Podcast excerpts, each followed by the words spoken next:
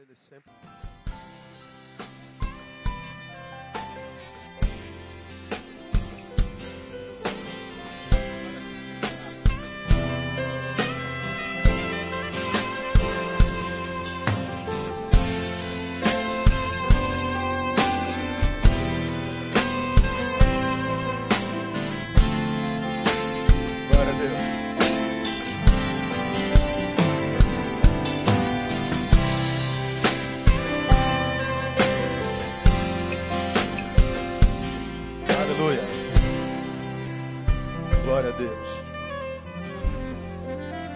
Abra sua Bíblia em Provérbios 22.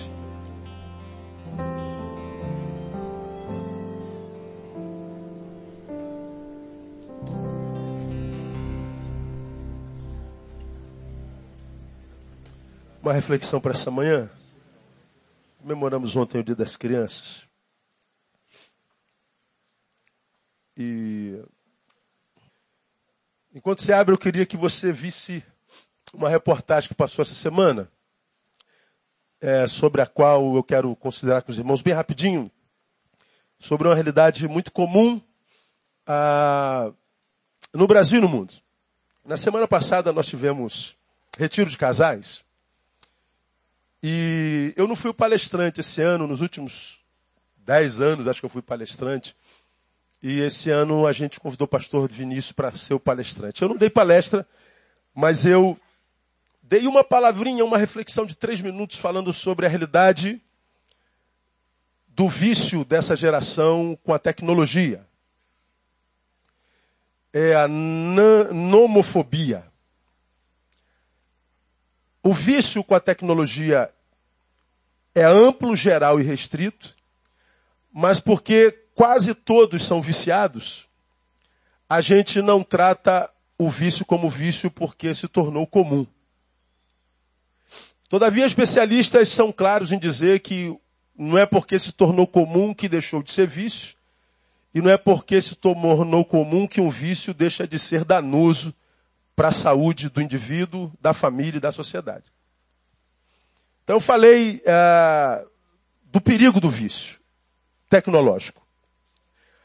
Bom, na segunda-feira eu já fui motivo de piada de uma, de uma ovelha da igreja. Problema nenhum, problema é dela. Eu não tenho nada a ver com, com, com, a vida nem valor de cada um. Mas falar da tecnologia hoje é falar do Deus da pessoa. Aí, ah, eu queria que você visse uma reportagem em função do Dia da Criança, para a gente analisar bem rapidinho. Quero que vocês entendam, eu não sou inimigo da tecnologia, eu a uso. Tenho tentado mergulhar nessa realidade. Minha Bíblia hoje é um iPad. Eu não, não, não largo meu celular o tempo todo. Eu sou a favor da tecnologia, desde que eu seja o senhor dela e não ela, minha senhora. Nada é danoso se usado com equilíbrio. Tudo é danoso se for usado com desequilíbrio. Então, ah, passou uma reportagem essa semana na televisão, queria que exibisse lá. É, é parte dela, porque ela é, ela é, grande, depois você pode ver na, na internet depois, nomofobia. Mas a parte de uma criança me chamou a atenção. Como ontem foi dia das crianças, queria trocar uma ideia com os irmãos bem rapidinho. Coloca lá. Vamos...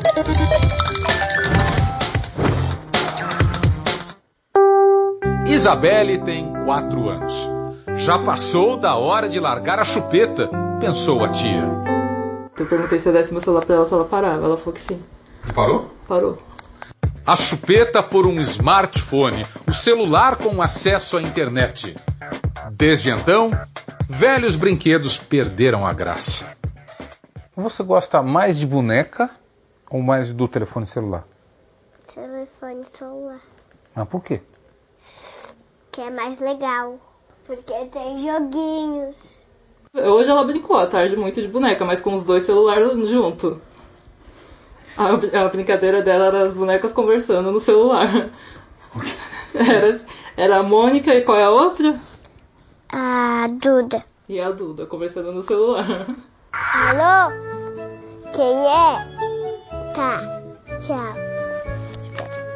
O que tem um celular que uma boneca não tem? O celular tem joguinho e dá pra ligar de verdade.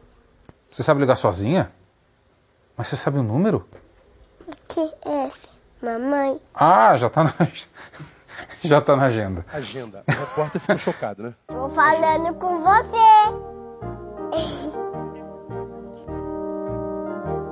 Tá na cozinha. Sentada na minha cama. Beijo, tchau. Deu para entender a reportagem, amém ou não? Deu. Uma criança de 4 anos que estava com dificuldade de largar o quê? Chupeta. Conseguiu largar porque a mãe deu o quê? Um iPhone. E agora ela brinca mais com os iPhones do que com as bonecas. Que bonitinho. As crianças são tão inteligentes, né, pastor, hoje? Que linda. Olha como é que minha filha é inteligente. Está com um iPhone. Legal. Legal. Então vamos lá, irmã. A irmã que fez piada com o meu nome aí. Você está aí sentada, não está? Ah, não pensa que eu vou responder ela, não. Eu vou pregar para vocês. É só para ver se ela entende. Que não é piada. Vai ter filho um dia. Tomara que tenha. E vai ver como é difícil criar um filho hoje. Minha filha tem 22 anos e a outra 18. Eu morro de medo de perder minhas filhas. Você já me viu pregar sobre isso aqui mil vezes. Eu tenho uma filha de 22 anos, nunca me deu tristeza, nunca me decepcionou. Mas se a minha filha, como você já me viu pregar, se apaixonar errado amanhã por um vagabundo desse que não trabalha, envolvido com maconha, envolvido com, com tráfico, cracudo, se ela se apaixonar e a gente for contra o romance dela, quem vira inimigo sou eu. A paixão de um mês desconstrói um relacionamento com um pai de 22 anos.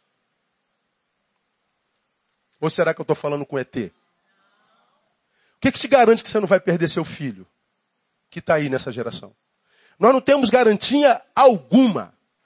Nós só podemos crer na educação que a gente deu e na fé que a gente tem. Ah, Deus vai guardar meu filho. Guarda. Agora diga que você não conhece um monte de filhos de crentes que estão perdidaços. Envolvidos com droga, homossexualismo, crime. Ter filho hoje é desesperador, irmão. Eu duvido que você que está aqui está grávida não tem esse tipo de preocupação. Eu duvido que você tenha um bebezinho aqui no colo não tem esse tipo de preocupação. Quantos a gente se encontra no caminho que não estão querendo ter filho com medo de criá-los? Você sabia que nos últimos anos o número de mulheres que fizeram ligadura de trompa sem ter filho aumentou? Ah, pastor, não pode. Não pode se não pagar, irmão. Se pagar, pode tudo. Por quê? Medo de ter filho. Pastor, isso é uma loucura. Ah, o tempo que a gente vive é tempo de quê? Aí tu pega uma reportagem dessa, uma criança que já tem um retardo, aos quatro anos está chupando chupeta. Mas para deixar a chupeta se dá um iPhone. Agora, vamos, vamos pegar, irmãos, vamos pegar uma, uma, uma mesa de restaurante dessa geração hoje. Senta aqui, Giovanni. Senta aqui, Ramon. Senta aqui, Karina. Estamos sentados numa mesa. Aqui. Estamos, sei lá, num restaurante. Me diga o que é muito comum numa cena de gente hoje sentada numa mesa. Me digam vocês. Cada um tá, eu estou comendo, mas eu estou aqui no celular. Mas, hein, irmão? É, é, é, é. Estou falando para seres humanos ou para ET? Humanos. Em qualquer lugar que você parar, obrigado pela companhia de vocês, pelo almoço, Deus abençoe. Só uma ilustração.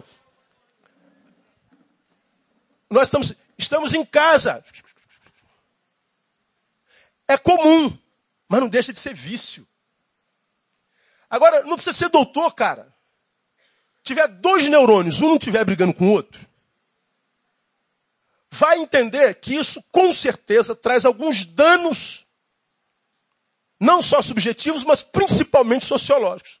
Por exemplo, uma garota que com quatro anos já está aqui, ó, deixou de brincar com a boneca. O menino deixa de brincar com a bola. Qual é a diferença da bola? É porque a bola eu compartilho.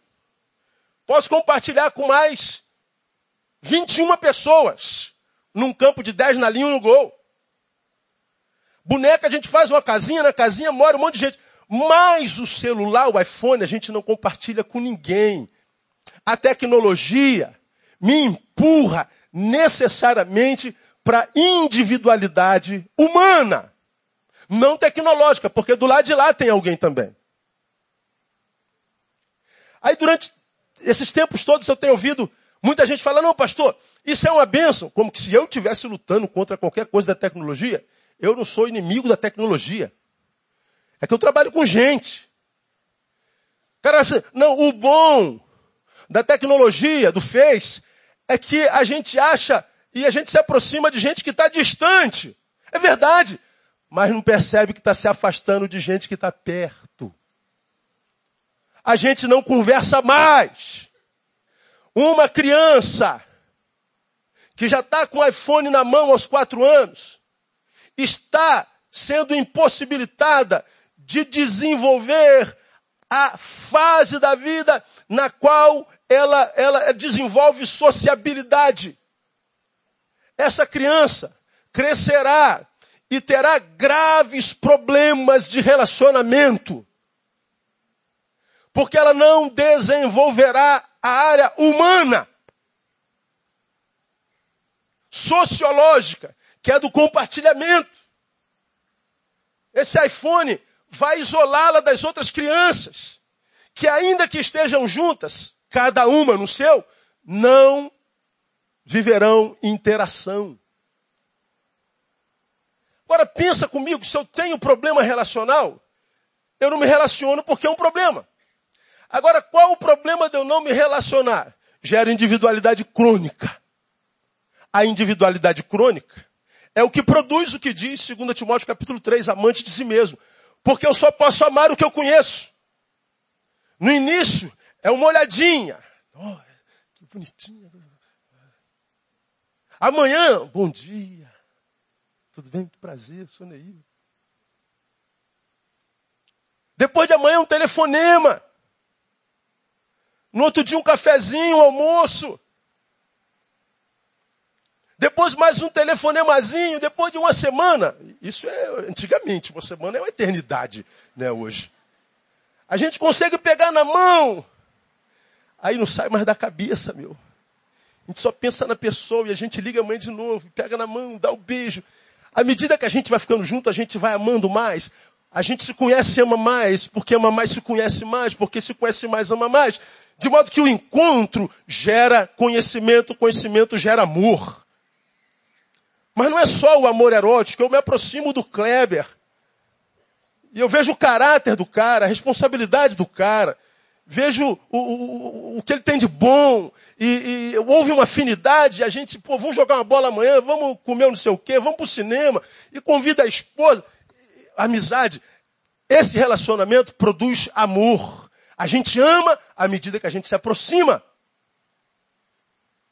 Uma vez que não há mais aproximação, relação humana, eu não amo. Eu não conheço esse sentimento mais. Porque aquele com quem eu me relaciono, me relaciono através de uma máquina. Eu não conheço. Não dá para passar emoção pela máquina. Por isso há tanta gente brigando porque manda um torpedo. Tu manda o torpedo para lado de lá com maior boa intenção, mas o torpedo não conduz à emoção. Aí o cara entende lá de outra forma. Pronto, arrumou uma briga. Já passou por isso? Não, não foi o que eu quis dizer, cara. É, mas é, a emoção com a qual você escreveu não vai na letra. Aí nós vemos crianças que, incentivadas pelos pais, já estão viciando-se cedo. Ah, mas é o espírito contemporâneo. Então nós temos que colocar esse espírito no lugar certo.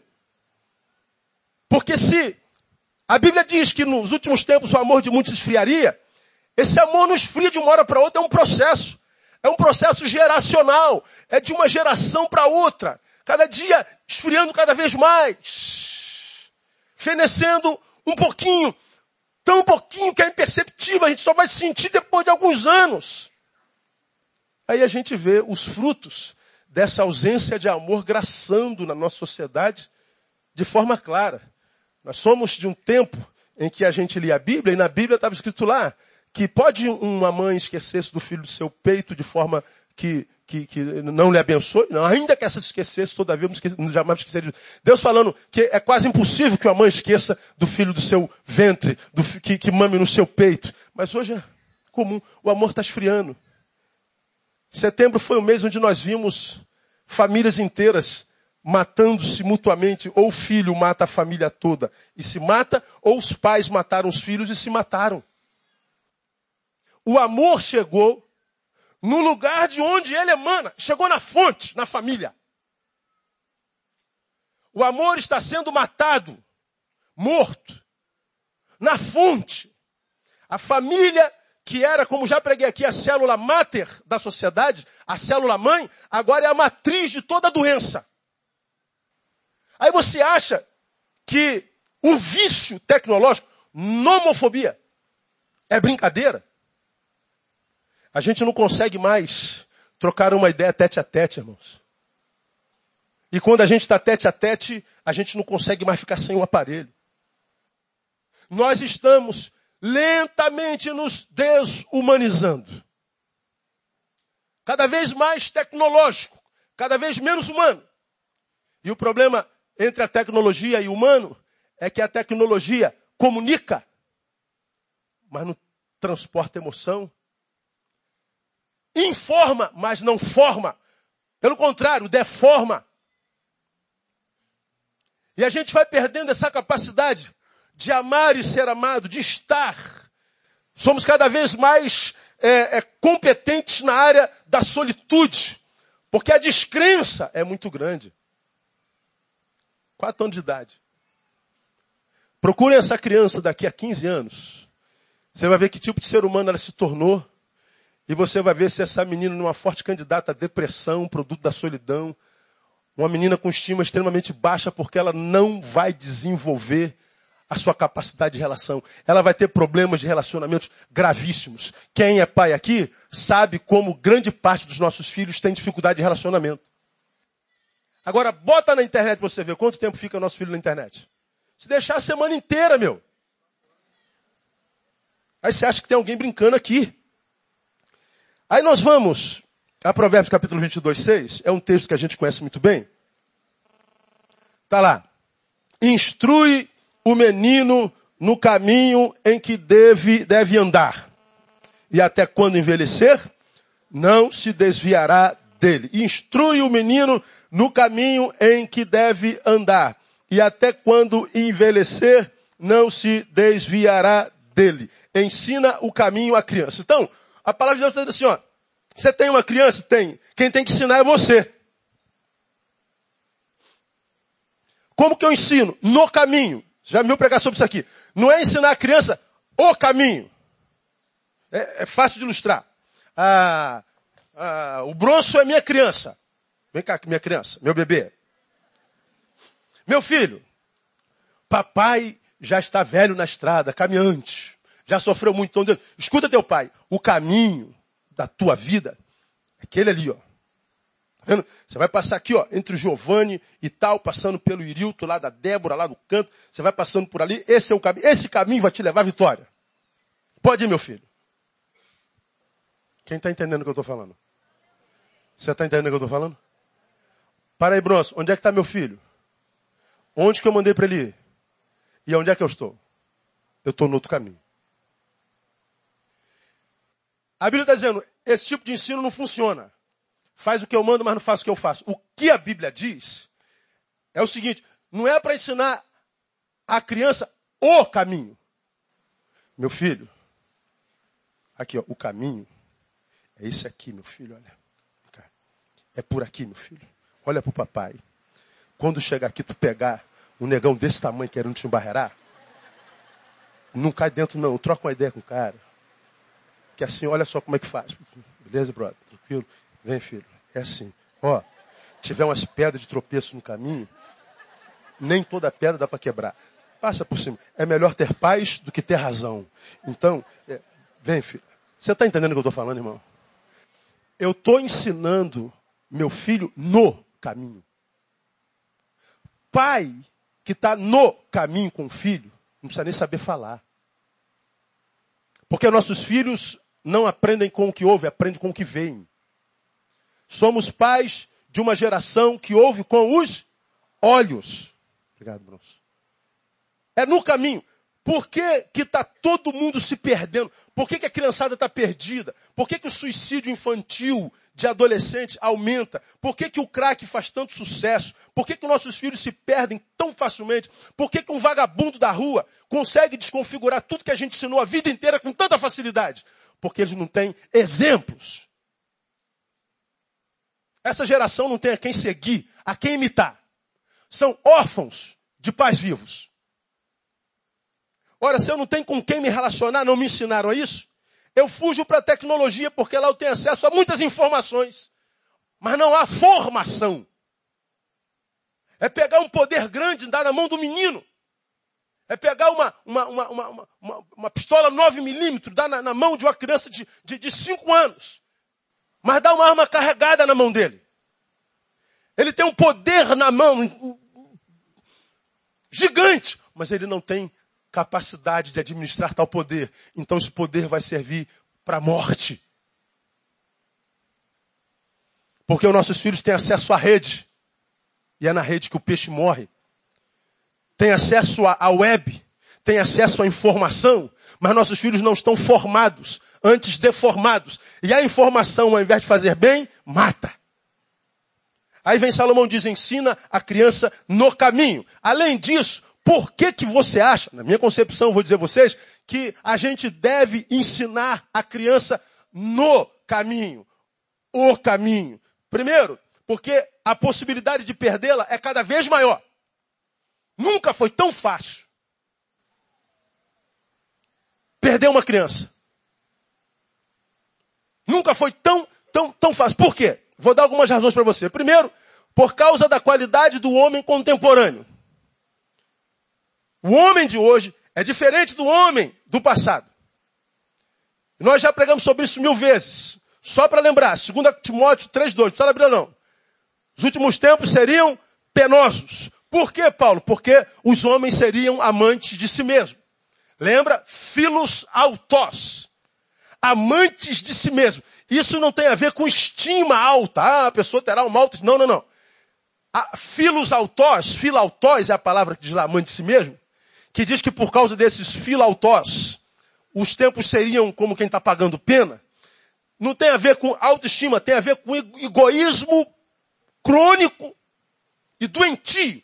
Um egoísmo que faz o sujeito se voltar de tal forma para si que arranca do outro o seu valor intrínseco.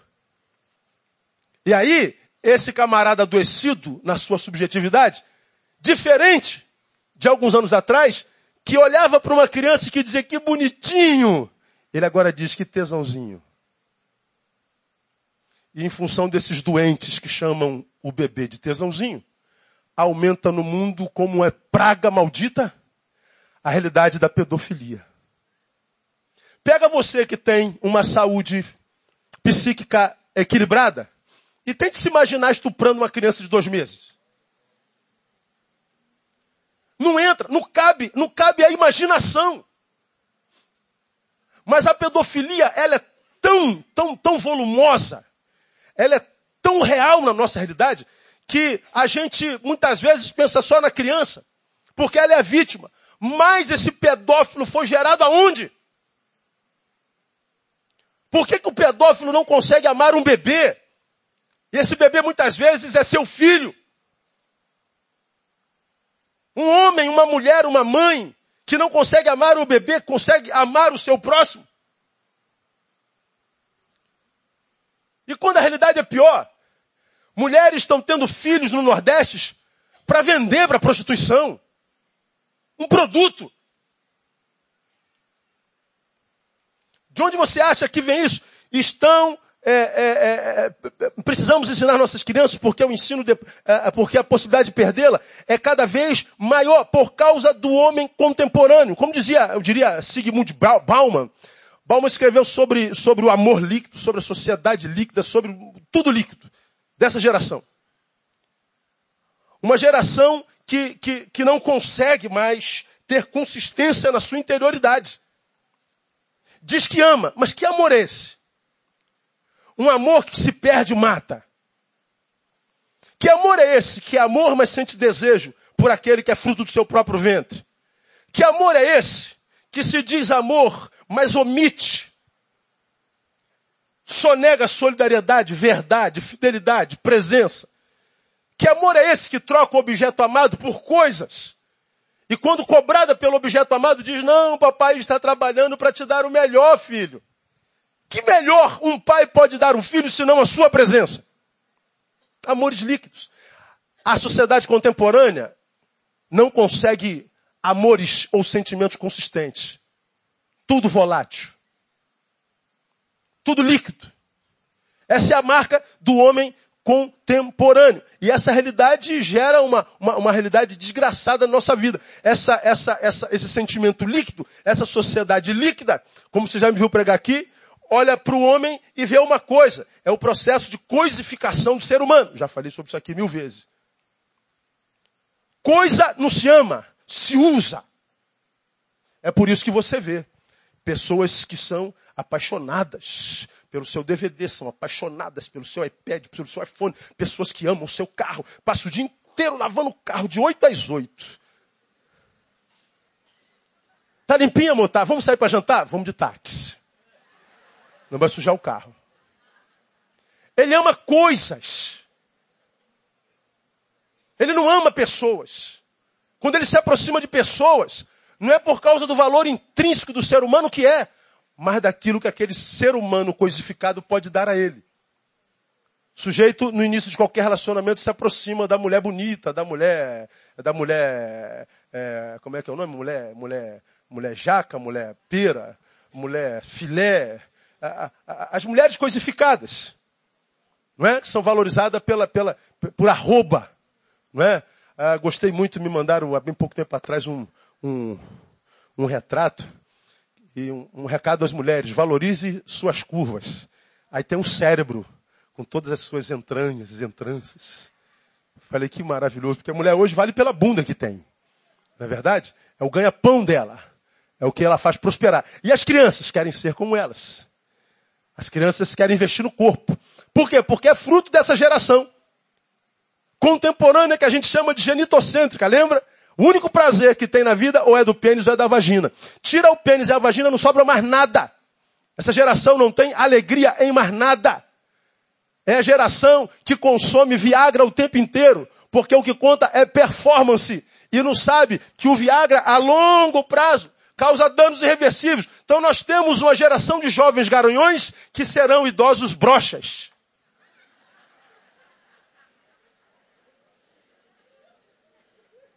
Tá ouvindo, Garanhão? Você vai brochar com 40 anos, mané. E aí, quem tem mais de 40, diga assim: essa é a melhor fase da vida. Quem concorda, diga glória a Deus.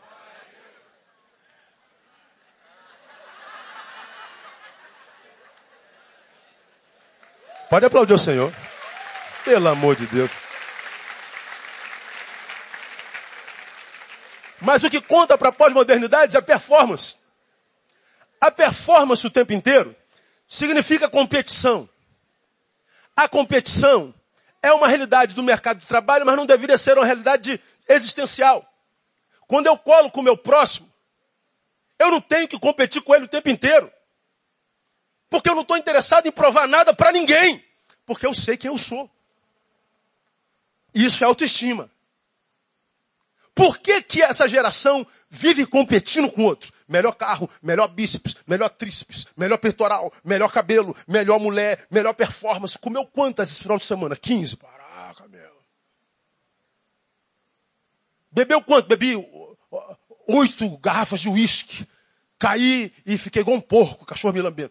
E ele, ele está falando que bebeu oito porque o outro falou que bebeu sete. Competição o tempo inteiro. Isso é o quê? Autoafirmação. Autoafirmação é sinônimo de baixa autoestima.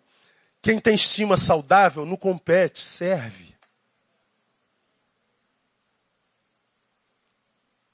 Agora, de onde vem essa ideia de competição constante? Já é fruto de uma geração que está perdendo a capacidade de relacionamento. Olha para o outro como uma coisa a ser superada. Eu poderia olhar o outro e ver uma escola na qual eu aprendesse alguma coisa. Eu poderia considerar o outro superior a mim e aprender com ele. Como disse o sujeito aqui, agora eu sei mais do que você, pastor. Não tem mais que aprender contigo. E vazou.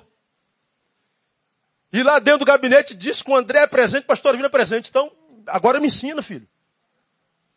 Se sabe mais que eu, agora eu estou disposto a aprender. Porque quando eu entra e tenta a supremacia, é porque ele está rastejante. Quem é não precisa provar mais nada para ninguém. Agora, onde é que essa geração tem adoecido tanto na sua estima, que tem que estar tá mostrando performance o tempo inteiro? Porque ela perdeu do outro, porque ele se coisificou, a possibilidade abençoada de interação e aprendizado mútuo. O outro não é mais alguém com quem eu interajo e alimento a minha humanidade, mas é alguém contra o qual eu exerço competição e tento superar, simplesmente para massagear o meu ego. Essa é infeliz demais. Como o público que vê isso aplaude porque é igual, a gente diz é comum. Sim, mas não é natural. A Bíblia diz que cada um considere o seu próximo superior a si mesmo. Nós não nascemos para competir com o nosso irmão, nós nascemos para sermos bênçãos na vida dele. Irmão, quando eu amo e sou amado, eu estou exercitando a minha humanidade. Eu estou exercitando a manutenção daquilo que Deus criou no início. Deus nos fez gente. Então eu preciso aprender e ensinar o meu filho porque a possibilidade de perder o meu filho é cada vez maior por causa da qualidade do homem contemporâneo. Segundo, por causa da qualidade das crianças contemporâneas. Por que, que eu preciso ensinar? Por causa da possibilidade de perdê-la. É muito grande. E por que, que é grande a possibilidade de perder nossas crianças? Porque nossas crianças, as contemporâneas, ah, ah, são um negócio muito sinistro, mano. Rapaz, houve um tempo em que as crianças nasciam e nem o olho abria, lembra disso? Aí dava uma semana e ia abrir os olhinhos, abrir os olhinhos. Pô, hoje o moleque nasce como? Com os olhos bugalhados. Tem criança nascendo com dente, cara.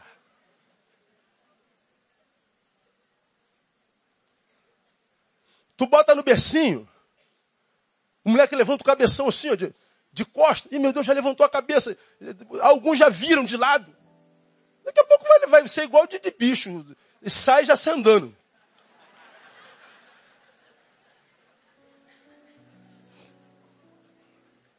Pega você com 40, dá um troço desse na sua mão, tu fica perdido. Cara, eu baixei um programa novo aqui, o, o iOS 7. Aí tive que botar um, uma senha na tela. Ou senha desgraçada, mano. Eu estou aqui com a Bíblia, aí eu vou ler de novo, aí fechou, tem que digitar a senha de novo. Eu quero tirar essa senha daqui, eu não sei tirar essa senha. Agora pega qualquer moleque desse aqui, pastor, de ser burro, pastor. Aqui, sim. Aí tu aprendeu aonde? Ele pergunta, não sabe, ele aprendeu. Parece que a molecada hoje já nasce com chip de tecnologia. Que o moleque senta no computador, dá, dá uma hora pro moleque, o moleque desmonta o computador. E a gente fica assim, caraca, meu. Aí alguém me perguntou assim, pastor, como é que, como é que a gente, como é que explica esse negócio dessa molecada tão importante, irmãos? Evolução das espécies. Isso é Darwin. A espécie continua evoluindo.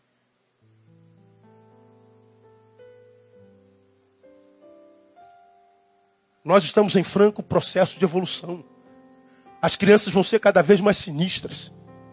E se os pais não amadurecerem na mesma proporção, nós vamos perder a capacidade de comunicação com ela. E isso já é uma realidade. Quem consegue falar língua adolescente hoje, irmão? Entra lá e tenta entender um, um, um, um diálogo do, da, da, tua filha com o namorado dela. E, meu Deus, o que, que é isso aqui? Que língua é essa aqui, meu? Cheio de código. Nós olhamos para uma coisa e vemos coisas diferentes. A visão delas de mundo. A preocupação com o futuro. É, é, é tudo diferente. Ter filho é uma temeridade. Porque é uma geração que cresce com, com a mente extremamente expandida. E o pior, uma mente qual esponja. O que joga, pega. Quase nunca o bem. Quem é que faz sucesso hoje na, na vida? Aquela pessoa que é ética, aquela pessoa que anda certinha, ou o bad boy? Pô, Juninho ou Adriano? Adriano, brother, não tem jeito. A gente idolatra os bad boys. A gente idolatra aqueles que não respeitam ética, limite, moral. Por quê? Porque ser ético, viver moral e respeito requer sacrifício. Essa geração não conhece isso. Ela quer viver o hoje como se o hoje fosse tudo que ela tivesse. E ela despreza o futuro. E aí nós vemos já nessa geração um monte de gente perdida. Um monte de gente que não tem alvos. Não tem como comer, não tem como beber. Vive uma vida socialmente falando medíocre. Gente que não tem orgulho do homem no qual se tornou, porque não sabe nem se é homem. E que fica revoltado na vida, lutando contra essa burguesia riquinha. Essa burguesia riquinha. Talvez seja gente que estudou enquanto você estava trepando por aí, né? Com o teu Viagra. Essa burguesinha riquinha Talvez seja um menino que você chamava de CDF na faculdade ou de nerd. Porque tu estava fumando maconha do lado de fora e matando aula achando que era o cara. Já falei aqui de Steve Jobs. Steve Jobs disse uma coisa tremenda. Trate muito bem os nerds da sua turma, porque existe uma possibilidade grande de você ser empregado dele no futuro. Aí nós vemos a realidade dos pobres no Brasil. A gente vê a realidade dos que estão chegando à terceira idade sem formação profissional. A gente está chegando à idade e já teve três, quatro esposas. Não tem relação com os filhos. Por quê? Porque filautóis, amantes de si mesmos, só queriam viver em torno do seu umbigo, de prazer e prazer e prazer e prazer e prazer. Agora chega um momento na vida, dos quais dirá, diz Eclesiastes capítulo 12, não tenho neles contentamento. E se tornam os revoltados da sociedade. Porque as crianças e os adolescentes dessa geração são sinistros. Nós podemos perdê-los facilmente, simplesmente por causa disso. Deixa eu terminar minha palavra, ainda temos a celebração da ceia. Por que, que eu preciso ou precisamos ensinar a nossa criança, além da possibilidade de perdê-la cada vez é, é, é, ser maior? Porque o ensino, depois da infância, tem ficado cada vez mais difícil. Por que, que ensinar a criança depois da primeira infância é difícil? Porque elas estão deixando de ser criança cada vez mais cedo.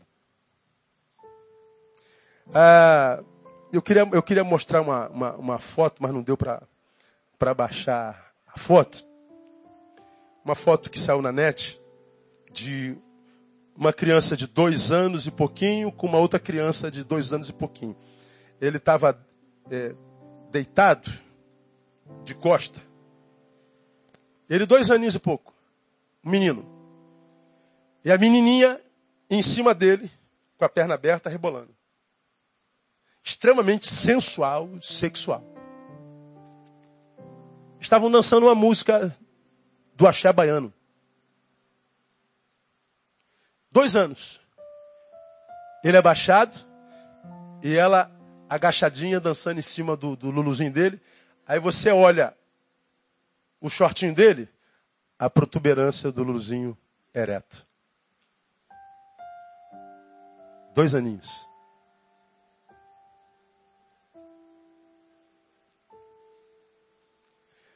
Processo de sensualização precoce, de sexualização precoce. Porque eles aprendem o que vem. Como a outra foto, né? Irônico, mas trágico.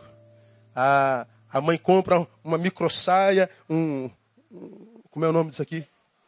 Um topzinho para beber. Ai, que bonitinho. Aí ela tá dançando rebolando, ai, que bonitinho. E, e, ela então tá fazendo dança sensual com o dedinho na mão. Ai, que bonitinho. Aí quando dá 12 anos aparece com a grávida. Aí a mãe chorando, meu Deus, que calamidade. Nossas crianças estão deixando de ser criança cada vez mais cedo sensualização. Nossas crianças estão entrando no mercado de trabalho cada vez mais cedo. e entrar no mercado de trabalho cada vez mais cedo, significa dizer que ela tem que sair da escola cada vez mais cedo, porque saiu da escola cada vez mais cedo, porque teve que trabalhar cada vez mais cedo, produto da miséria e da injustiça social. Estamos dizendo de uma criança que será um adulto sem formação profissional. E um adulto sem formação profissional é facilmente cooptado pelo tráfico, pelo crime.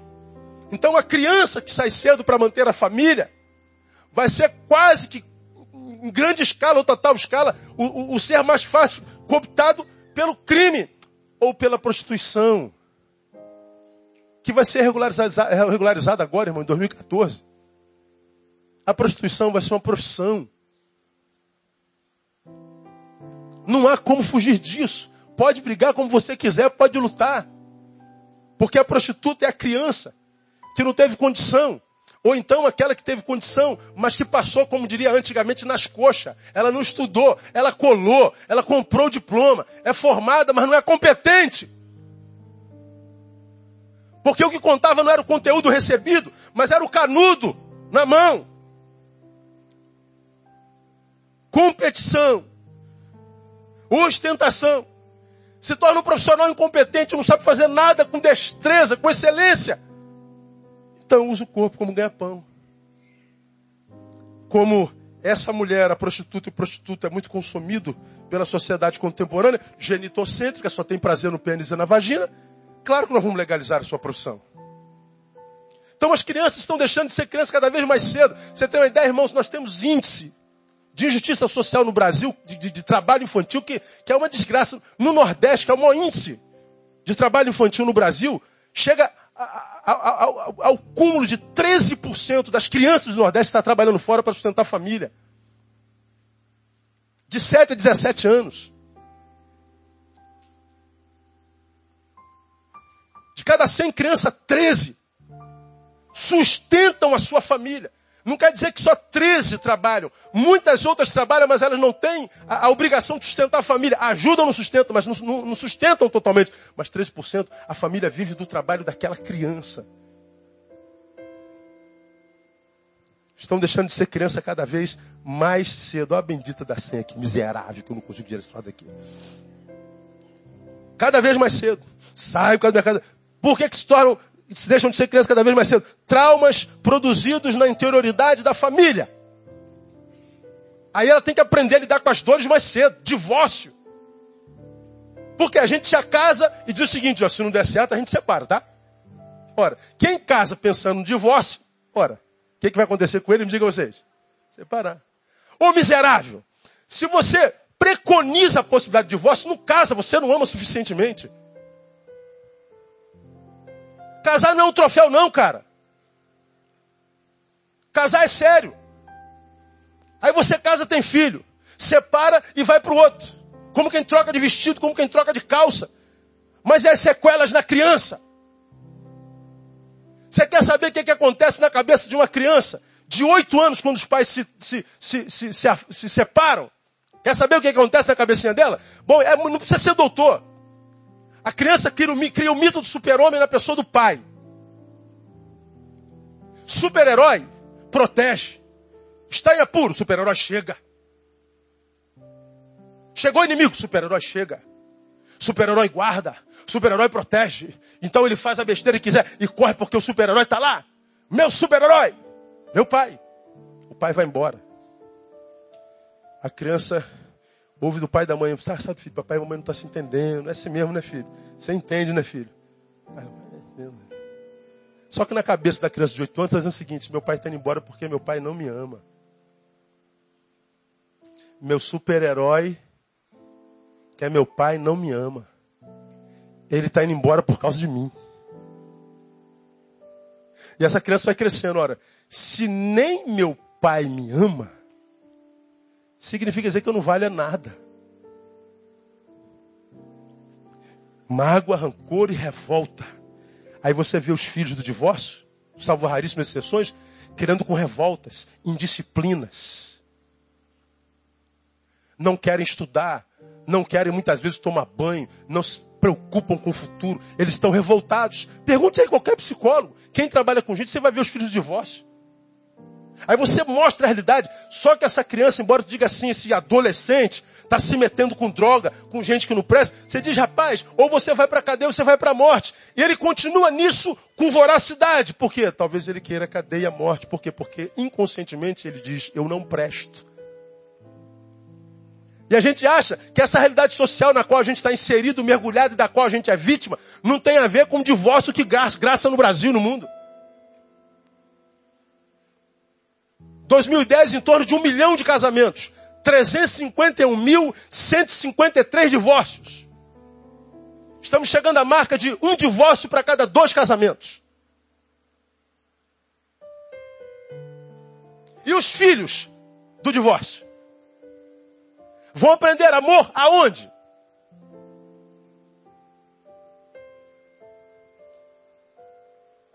Eles deixam de ser criança cada vez mais cedo. Nós temos que ensinar. Isso eu estou falando é, é, é, é, do divórcio, né? Mas eu poderia falar de, de, de, de, de abuso sexual.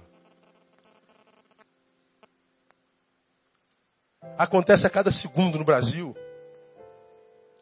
Poderia falar de, de, de violência. Posso falar de abandono afetivo. De o filho ficar esperando pelo pai e a mãe, e o pai e a mãe não chegam. Abandono. Ora, como nós somos seres de afirmação, de relacionamento, se aquele que me devia amar não me ama, eu vou criar afinidade com outro. É esse outro que é o problema. Porque nós somos o resultado dos nossos encontros. Gente mal amada vai ter problema com autoridade, com submissão. Pega aí, ó, na igreja, ovelha que tem problema de, de submissão pastoral com líder. Pega na escola, é, aluno que tem dificuldade de respeitar professor. Pega lá no quartel, soldado revoltado com os oficiais. Tudo tem problema familiar. Tudo tem sequela. Tem problema de autoridade. Porque quem não respeita pai vai respeitar o quê? Irmãos, o, o, o assunto é sério. Para a gente terminar, vou ficar devendo a vocês um tópico que era importante, mas o tempo não dá. Por que, que as crianças crescem rápido deixam de ser criança mais rápido? Por causa do materialismo reinante. Materialismo reinante, ou seja, é a secundarização do espiritual. Ah, os pais não querem. Não, não, não, não estou falando só deles, não estou falando de crente, irmão. Nós pais, ou vocês pais, estão preocupados em fazer do, do filho um produto para exibição. Os filhos se transformaram num produto que eu exibo para mostrar a minha competência. Não pense que você é consciente, não. Aí, você bota seu filho para estudar de manhã, de tarde e noite, bota teu filho no inglês, bota teu filho no, no, no, no, no Muay Thai, bota teu filho no judô, bota teu filho para, para sei lá o quê, natação, você bota no boxe, você quer formar um campeão. Mas não prepara teu filho para ser um homem de Deus. Para a igreja não há tempo, pastor. Eu quero que meu filho dê certo na sociedade. Eu quero meu filho campeão. Porque tanto deseja um filho campeão. Será que é só por amor a ele mesmo ou você quer exibir a sua competência? A gente só prepara filho para angariar coisas. E a gente esquece que não há coisa no mundo que possa locupletar a necessidade de um homem, de uma mulher. 26 suicídios por dia no Brasil. Já ouviram isso em algum lugar, já? 26 suicídios por dia. Um milhão de suicídios no mundo. Um a cada 30 segundos. 86% desses são de classe média para classe alta. É gente que tem dinheiro. Que acharam que felicidade era chegar lá. E agora lá estão. E descobriram que o que aqui há não traz alegria ao ser. E se esqueceram que a felicidade não estava em chegar no lugar, mas ter um sonho que apontava um lugar. Então a felicidade não estava no lugar onde chega, mas em ter razão para ir. Nós não preparamos filhos para o caminho, preparamos filhos para o destino. E há um monte de gente no destino se matando, infeliz. Pedaços de carnes andantes. Gente com 15 anos, 16, com depressão, vazio, crônico, revoltado com Deus e com a vida, descrente de tudo, sem esperança, sem vontade de acordar cedo, de acordar de dia amanhã. Mas linda, malhado, perna torneada, cabelo liso, invejada, invejado por todo mundo. Bando de infeliz.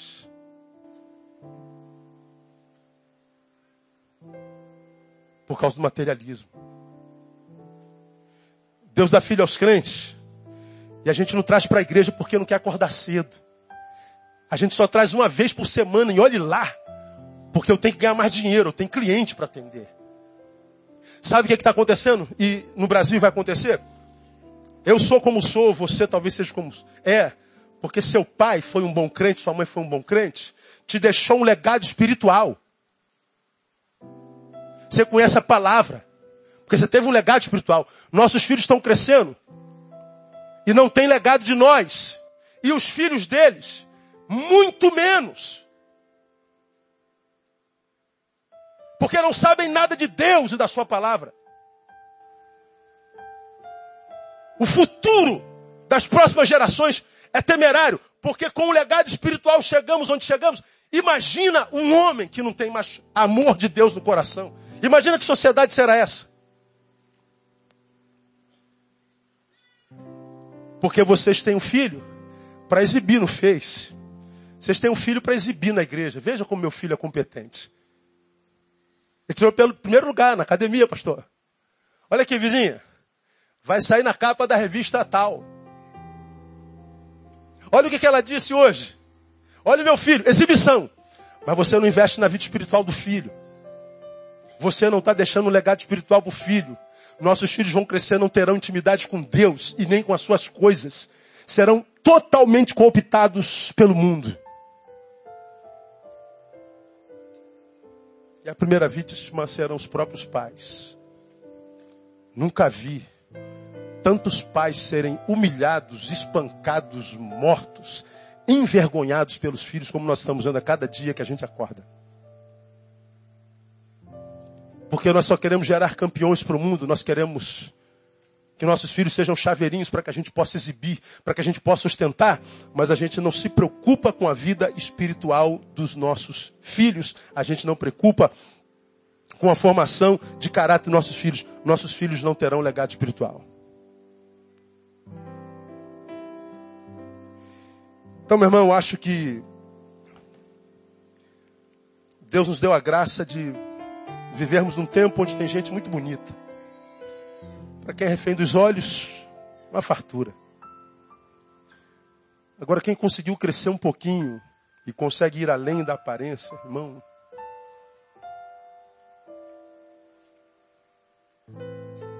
Está desesperador. Está desesperador.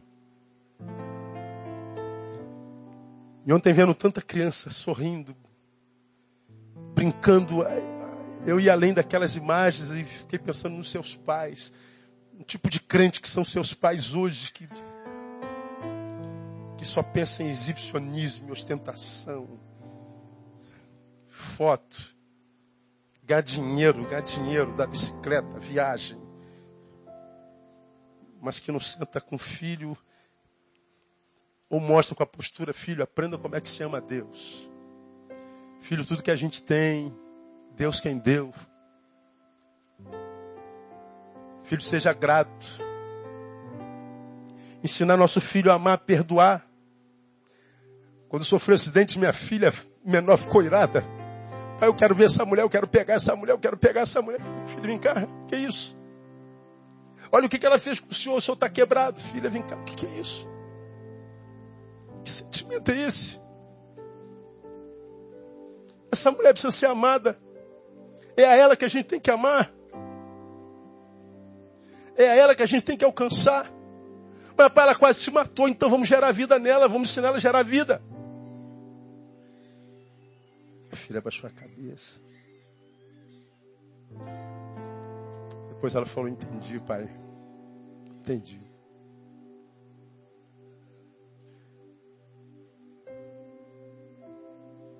Porque com quem nossos filhos vão ensinar a perdoar? Com quem? Aonde nosso filho vai, vai ensinar, vai aprender amor? Aonde? Na escola? Se os colegas da turma estão batendo no professor? Onde eles vão aprender disciplina, limite? Onde que nós vamos dar limite para nossos filhos? Aonde?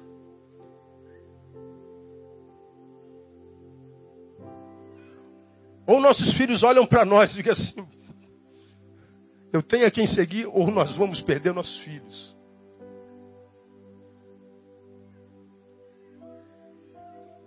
Porque elas estão num caminho onde não há ninguém para ensiná-las. Tem gente do lado de fora dizendo qual caminho ir. Crianças não aprendem assim mais hoje. Elas são muito espertas. Irmãos, que Deus tenha misericórdia de nós. Nos ajude. Porque isso é muito sério. Isso é grave.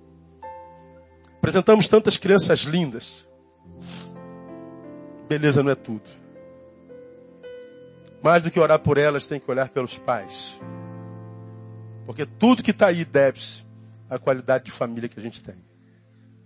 Deus abençoe a sua casa. Deus te dê graça, saúde. Deus te dê maturidade espiritual.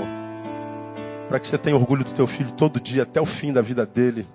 No nome de Jesus. Recebe essa palavra, amém? Vamos aplaudir ele.